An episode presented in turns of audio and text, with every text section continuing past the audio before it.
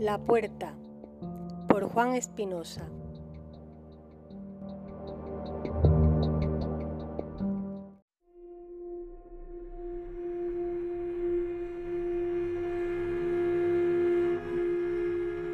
Daniel junto a su pandilla habían jugado a truco trato, pasando por una terrorífica casa, que no recordaban aunque después fueron a casa de Marcos y vivieron, y vieron una película de terror.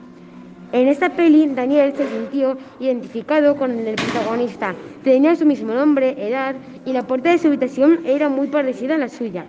Pero el personaje se moría, eh, pero el personaje moría, asesinado por un zombie, cuando estaba solo en su casa la última noche del mes de octubre.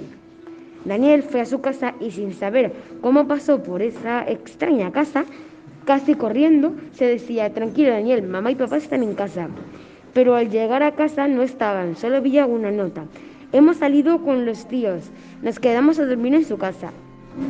Daniel sintió un escalofrío que le recorrió el cuerpo que no paraba de recordar las imágenes de la peli.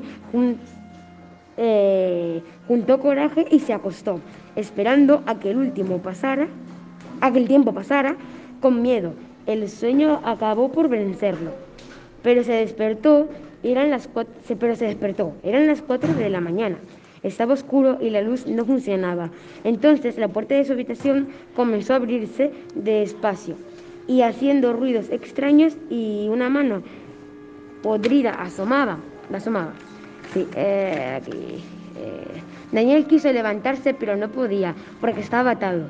La puerta se abrió entera y apareció un zombie asqueroso con un cuchillo ensangrentado. De repente se despertó, abrió los ojos, eh, aliviado porque había sido una pesadilla. Miró el despertador, eran las 4 de la mañana. Estaba oscura, estaba oscura y no, veía, y no veía la luz.